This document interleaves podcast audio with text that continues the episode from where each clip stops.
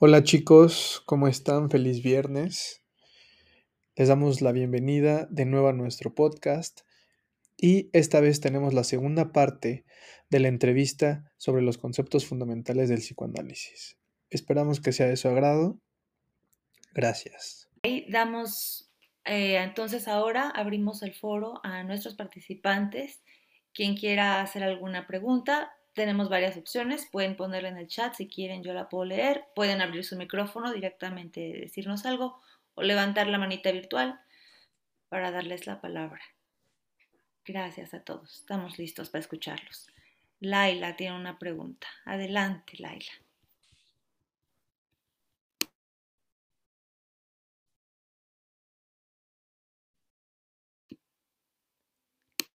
Hola, buenas noches, buenas tardes. Yo, solamente quería preguntar, eh, hace, hace un momento estaba yo escuchando a Ida Dinerstein hablar justamente de los conceptos fundamentales y ella cuestionaba esta cuestión de los conceptos fundamentales. Decía que más bien se tendría que hablar de los fundamentos del psicoanálisis y no de un concepto porque el psicoanálisis no plantea la cuestión de conceptos, ¿no? Hace un cuestionamiento en ese sentido. Entonces, bueno, yo estaba escuchando que estaban hablando de los cuatro conceptos fundamentales y de la relación que hay entre ellos y cómo eso tiene que ver con la constitución subjetiva y, y no pueden estar desligados. Pero sí, justamente, ¿no? No plantearlos como conceptos, sino como fundamentos. Gracias, sí, buenísimo, gracias. Bueno, ahí hay una cuestión eh, em, que tiene que ver con eh, el hecho de que sí, eh, originariamente ese seminario de Lacan, entiendo que se tituló así, Los Fundamentos del Psicoanálisis, cuando se planteó el proyecto de la publicación de los seminarios de Lacan, eh, en comienzos de los años 70, creo que esto fue, eh, Miller, eh, quien se ocupó y, entiendo que se sigue ocupando, aunque hace mucho tiempo que no publica ninguno de los seminarios, ¿no? de Lacan parece ser que le propuso que se llamara no los fundamentos, sino los cuatro conceptos y que aparentemente Lacan lo aceptó porque Lacan vivía todavía y y se publicó en, vida de Lacan y él aparentemente no, no se opuso eh, a esto, ¿no? Bueno, eso es lo que entiendo que eh, ocurrió con respecto a, a, ese seminario de Lacan y, al título eh, y la aparición de conceptos, pero efectivamente, ¿no? Claro, habría que ver un poco la, la, la diferencia, ¿no? Porque, claro, cuando se habla de, de conceptos, eh, un concepto eh, forma parte de un cierto sistema, eh, es decir, tiene relación con otros y se define en relación con otros, ¿no? cuando hablamos de conceptos, en cualquier teoría, ¿no? Si uno piensa en el concepto de número, bueno, este, eh, los números tienen eh, relación entre ellos y se definen de este modo, ¿no? Igual en, cualquier otra ciencia, por ejemplo. Em, y, pero eh, esto implica un sistema que podría pretender ser algo completo, cerrado en sí mismo, ¿verdad? Es cuando se habla de conceptos está latente la idea de un sistema eh, cerrado, ¿no? donde todo significa en relación con lo demás. ¿no? Em, el psicoanálisis como tal no podría entenderse como un sistema cerrado, como una teoría que tiene ya todas las respuestas, ¿verdad?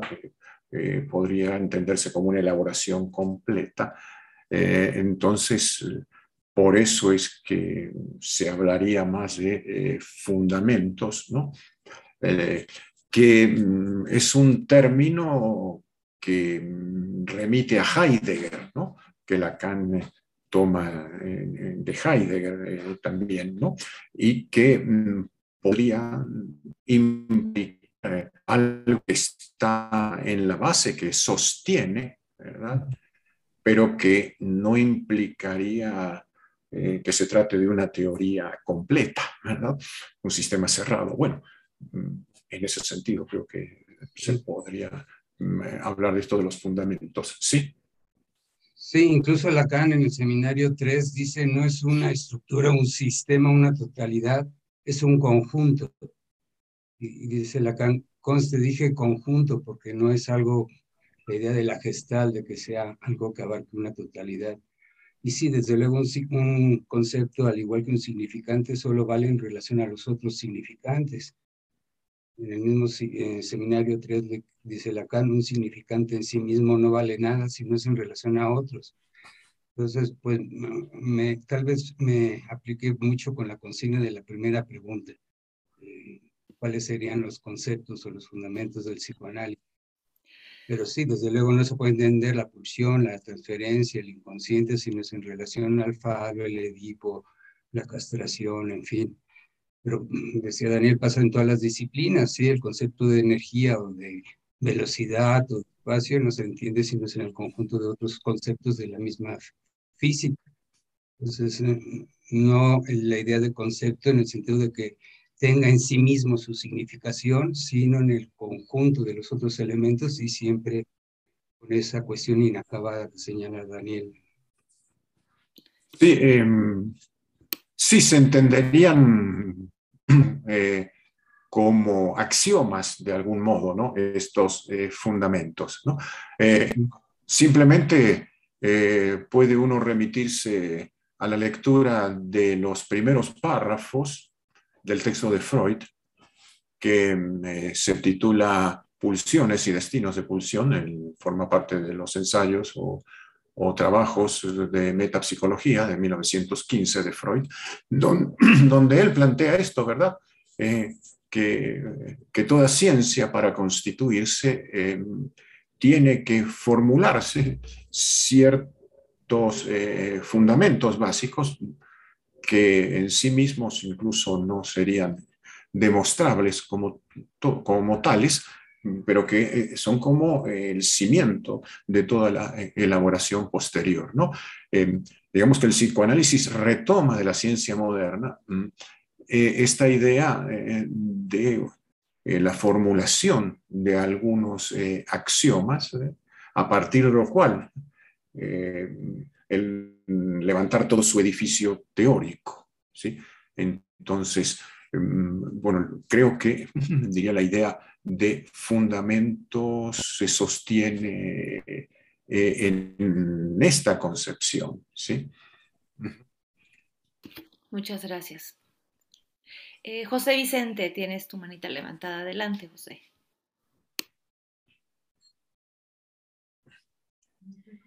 Em, volviendo un poquito a la clínica y de lo que se planteaba en relación del psicoanálisis y las psicoterapias, las psicoterapias en general, y entendiendo que justamente el psicoanálisis no busca sugestionar como lo hacen las psicoterapias, las psicoterapias el fin es como lograr que el paciente, el sujeto que tiene trabajo, es que se adapte, que trate de ser feliz, que viva de acuerdo con la ley, el otro, a fin de cuentas. No sé si someterse, pero sí adaptarse. Versus el psicoanálisis que pretendería liberar la palabra, que el sujeto se haga cargo de su deseo. Y ante esto, pues sí, totalmente la cuestión es diferente de ética, es responsabilizarse por un deseo versus adaptarse al deseo del otro. Sin embargo, mi pregunta es, bueno, ¿cuál es el camino del psicoanálisis? Porque al fin de cuentas los sujetos están en sociedad, somos justamente esos sujetos sujetados. Y en la vida cotidiana, pues tenemos que buscar, si no el sometimiento, sí la armonía con el otro. Eh, entonces de ahí me, me pregunto, ¿cuál es el fin del análisis? Si es asumir el deseo y confrontarse con la ley, eh, liberarse del otro, eh, es eh, romper la sujetación o asumir la castración en términos de que en esta vida pues no se puede tener todo. ¿no? Bueno, es, era un poco mi reflexión, no, digo, no sé si hay alguna pregunta, pero sí me gustaría los comentarios de los doctores. Gracias. Freud, pues lo que Freud nos hereda es que atrás de todo síntoma hay una fantasía inconsciente que lo sostiene. Podríamos pensar, es una idea de Miller, en dos dimensiones clínicas. Una es la clínica del síntoma que se, se trataría de adaptar, de eliminar todos esos achaques de los cuales nos quejamos, y la otra es la clínica del fantasma, Claro, es algo difícil de plantear porque es, un conjunto, como decíamos, de elementos teóricos ahí anudados y difíciles. Que si decimos, eh, bueno, el fin de análisis es el atravesamiento del fantasma, pues igual uno dice, ¿y qué es eso? Mm, pero bueno, esta idea de adaptar, no, pero tampoco se trataría de desadaptar al sujeto, pues es un entorno social. Parece que el psicoanálisis está del lado de la ética del deseo y el deseo implica vínculo social. Y me parece que se articula otras cosas que señalas, como lo de la castración, pues.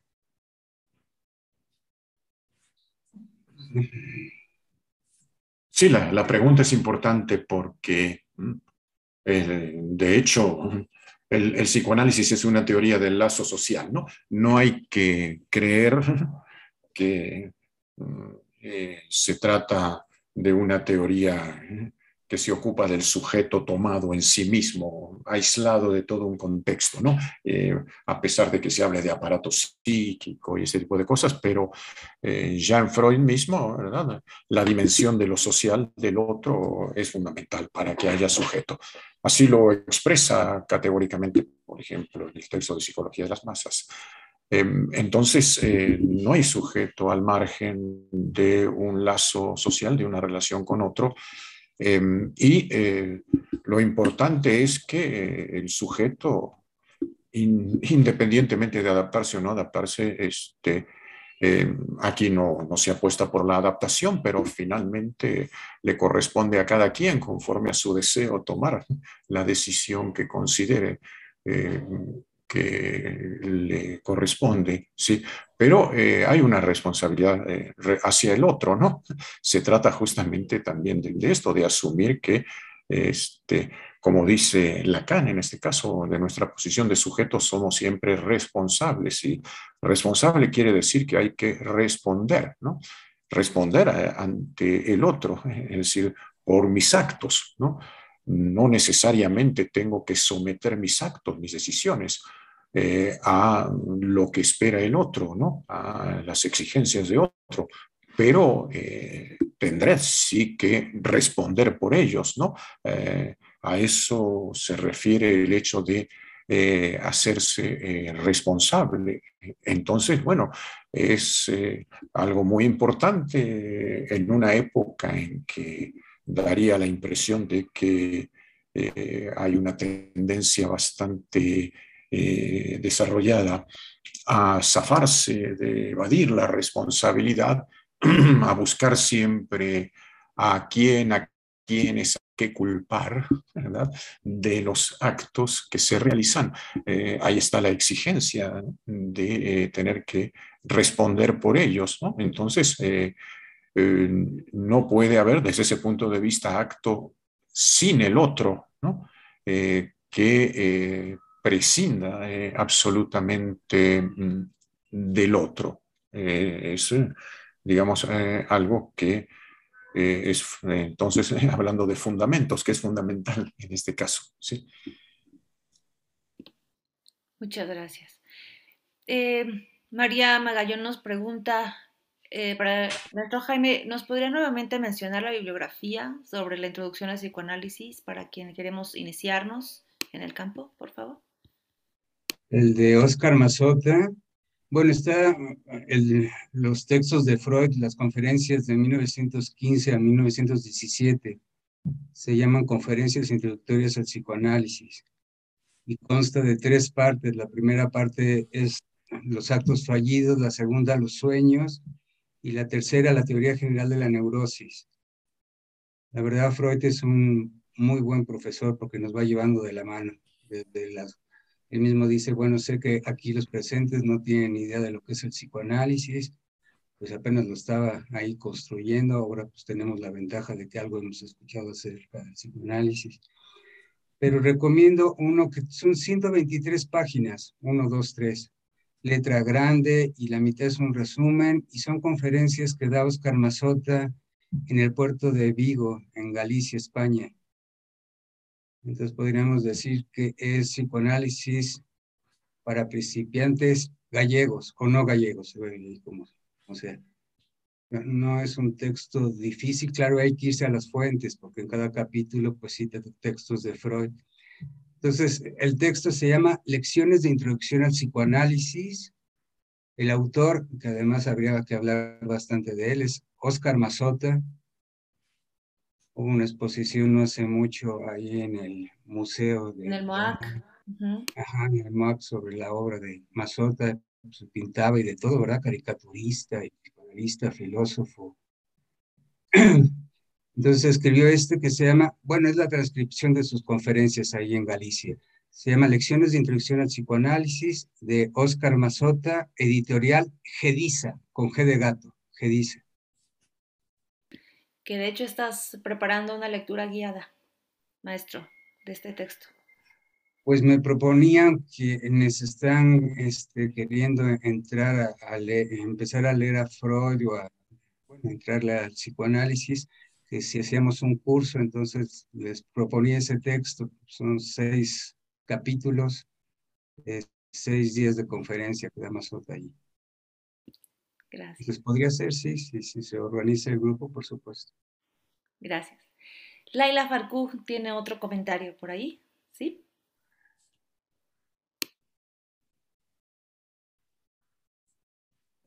Sí, yo quería volver a, este punto de la clínica, ¿no? Y esto, decía Daniel, la responsabilidad, evadir la responsabilidad.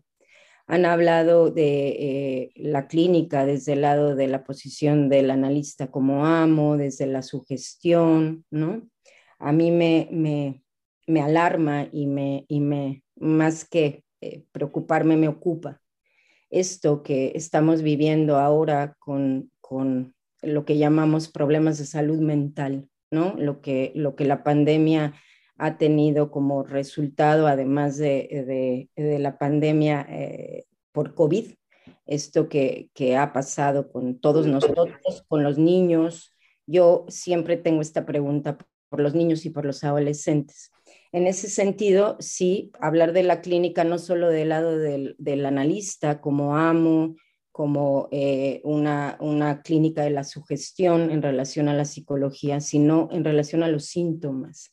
Es decir, cómo la, psicología eh, toma los síntomas para referirlos a una nosografía, dar un diagnóstico. Y yo siempre eh, estoy un poco preocupada porque con los niños a mí me parece que eso es proponerles una identificación al diagnóstico entonces, bueno, eh, a mí me parece que no solo del lado de, la posición del analista, sino de, los pacientes y lo que pasa con los síntomas, no como una huella, no, no como algo que implica un llamado a la interpretación o, o a ir descubriendo en las formaciones del inconsciente, síntoma, chiste, lapsus, lo que sea, eso que tiene que ver con el deseo sino cómo es tomado el síntoma por la psicología justamente para el diagnóstico. Y eso eh, me parece que en este momento eh, es un problema y Daniel decía, esta, esta tendencia a evadir la responsabilidad, el diagnóstico mismo, ¿no? Te permite evadir la responsabilidad. Es decir, decía Jaime, cuando aparece el síntoma y uno se puede implicar en él. Es decir, ¿qué tiene que ver esto conmigo? cuando la psicología hace diagnóstico, la pregunta queda obturada.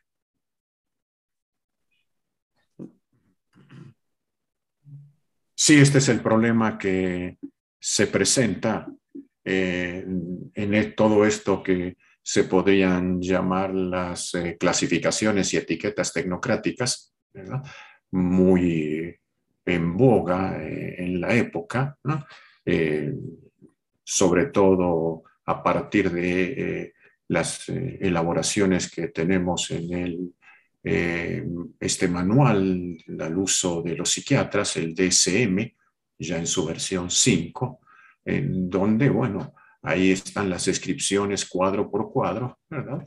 Y se trata de ver en, qué, en cuál de ellos hay que encajar a, a cada sujeto, qué etiqueta es la que hay que colocarle, e incluso para partir de ahí determinar qué clase de medicación requiere, pero todo apuntando hacia una funcionalidad, eh, una adaptación, ¿no? Aquello que aparece como síntoma no se mm, entiende como eh, algo que tiene que ver con la verdad del sujeto, ¿verdad? De su deseo, de sus modos de goce, de satisfacción, ¿no? Sino como un problema que hay que eh, resolver, ¿verdad? Como un un obstáculo a, eliminar para lograr eh, la eh, perfecta adaptación. entonces, no hay lugar para la, palabra de este sujeto, trátese de niños o adultos, por ejemplo, se lo puede situar con la etiqueta ya muy difundida de un TDA, supongamos, o TDAH, ¿no?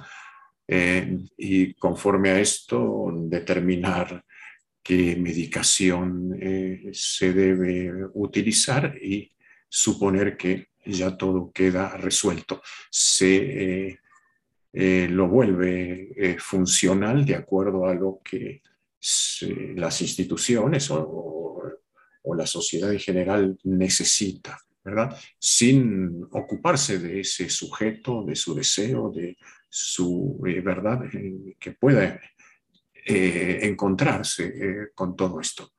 Bueno, entonces creo que sí, efectivamente, lo que mencionas, ¿verdad?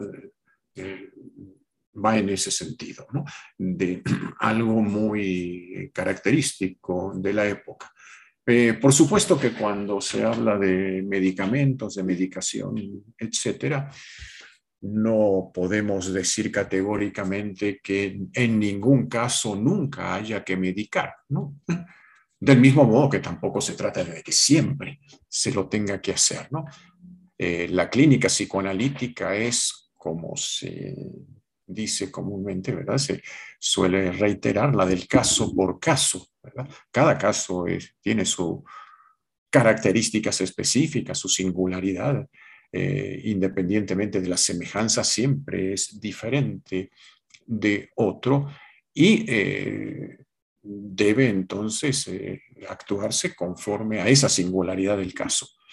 en alguna circunstancia puede ser eh, necesario cierta medicación, pero no en el sentido que eso lo resuelve todo, ¿no? Sino como algo que permita, ¿no? Que, cree condiciones para un abordaje psicoanalítico, ¿verdad? Eh, porque de lo contrario tal vez no habría posibilidades eh, de hacer alguna clase de trabajo de esta naturaleza. entonces, sí, es en ese sentido, ¿no? Que de antemano no, no se descarta, pero tampoco se lo tiene como la respuesta universal.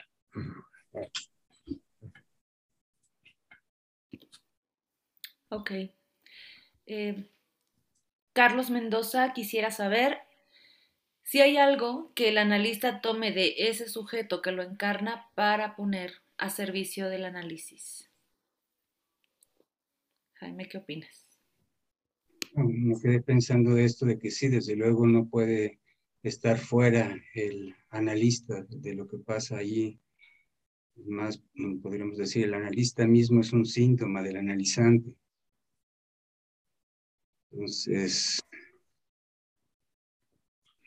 no sé cómo se podría replantear esa pregunta considerando esto.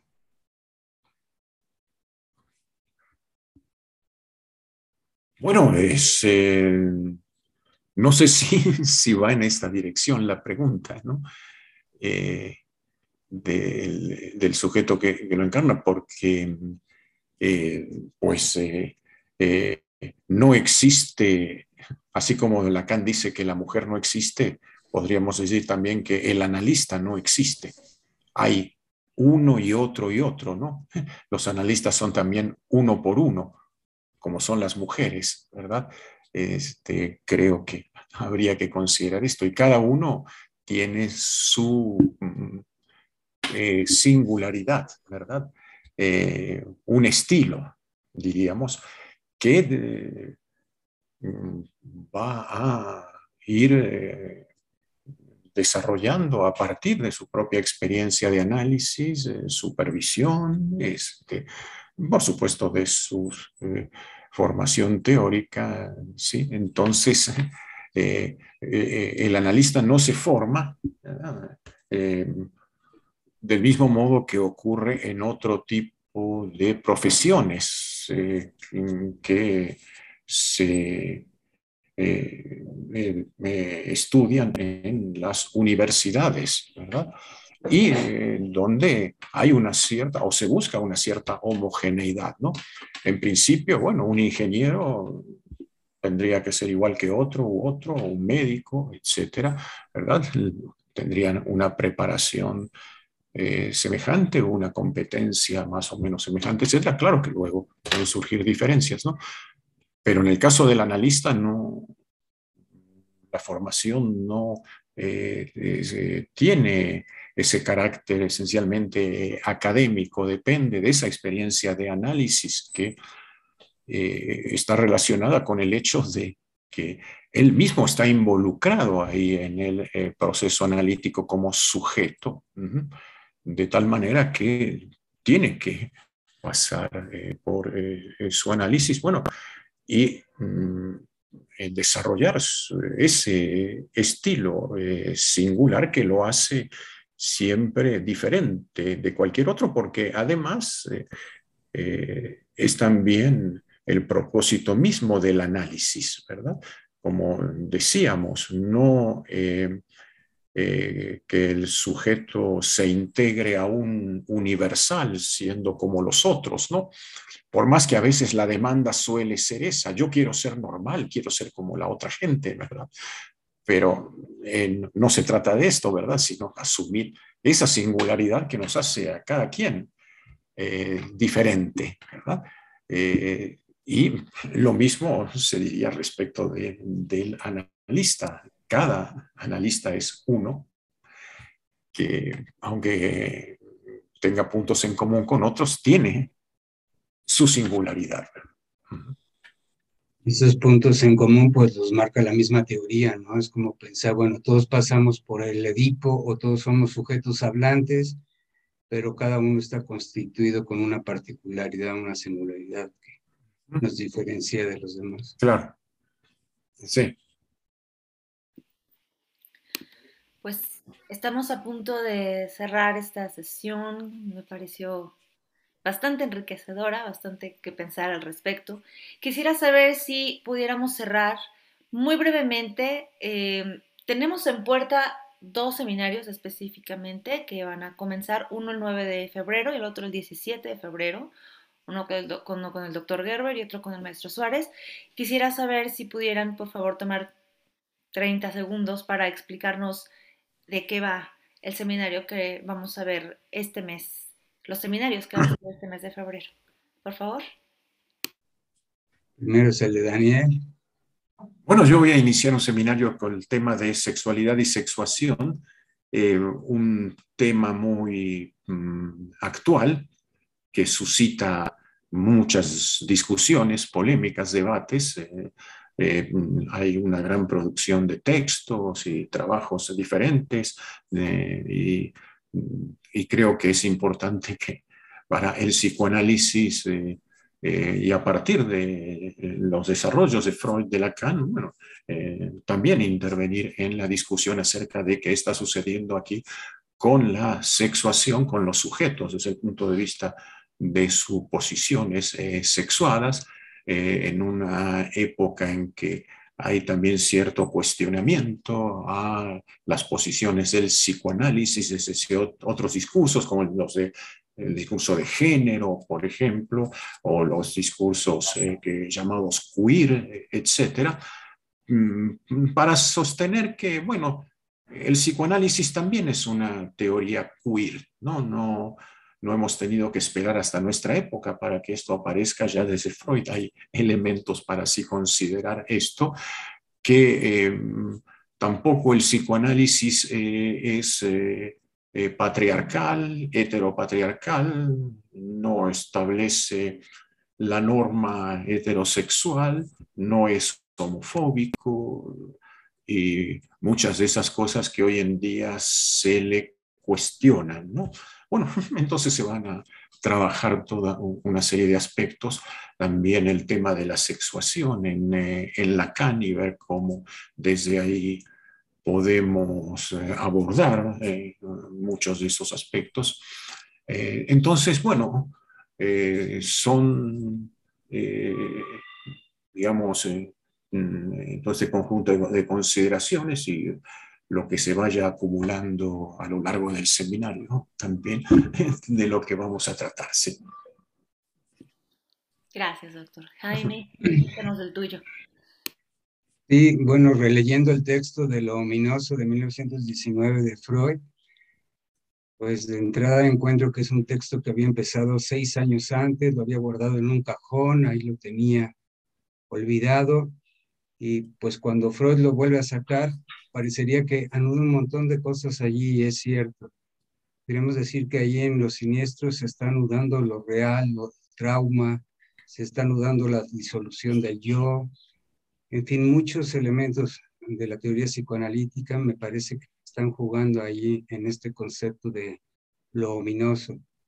No, no sé si llamarle ya concepto fundamental o fundamento. Bueno, es un punto nuclear allí lo de eh, el, lo ominoso. Y además la articulación que esto tiene con la mirada es una cuestión ahora sí que fascinante. Porque mirada yo, y esta dimensión del Munhamlich, de lo siniestro, de lo ominoso, están íntimamente amarradas, lo podemos detectar por varios lados, no sé si de, inmediato, pues con el cuento del hombre de la arena. Ahí toda la cuestión gira en torno a la vista, los ojos, la mirada, entonces, pues la idea es también apuntar a esto que está, ha estado trabajando Daniel, el objeto A minúscula, pero en el caso del seminario que propongo es pensando el objeto A minúscula como la mirada. Bueno, se puede pensar como la voz o como en los distintos objetos pulsionales.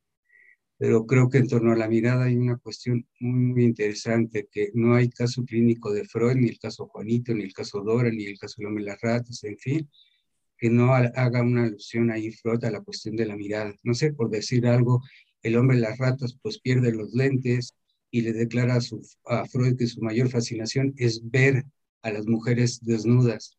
Y el día que comenta eso es el mismo día que ha perdido los lentes, aquellos que, bueno, en torno a los cuales gira toda la deuda, que es la deuda del padre, en fin. Creo que la mirada y lo siniestro nos da pauta para hablar de, pues, casi toda la teoría psicoanalítica. Casi ya sabemos que el todo no. El todo no. Gracias. Pues yo no puedo agradecer lo suficiente a los dos, Jaime y a Daniel, por haber participado en esta entrevista y no puedo agradecer suficiente a los eh, asistentes que nos han acompañado y que nos han enriquecido esta plática con sus preguntas. Eh, por último, nada más eh, recordarles de nuevo, por favor, nuestra página, que si la pueden visitar, si les interesa. Ahí también vamos a poner la grabación que acabamos de, de tener, de celebrar esta noche, y en el Facebook, nuestra página también. Si no hay otra cosa que alguien más quiera agregar, les agradezco de nuevo y me despido. Muchísimas gracias por haber estado acá.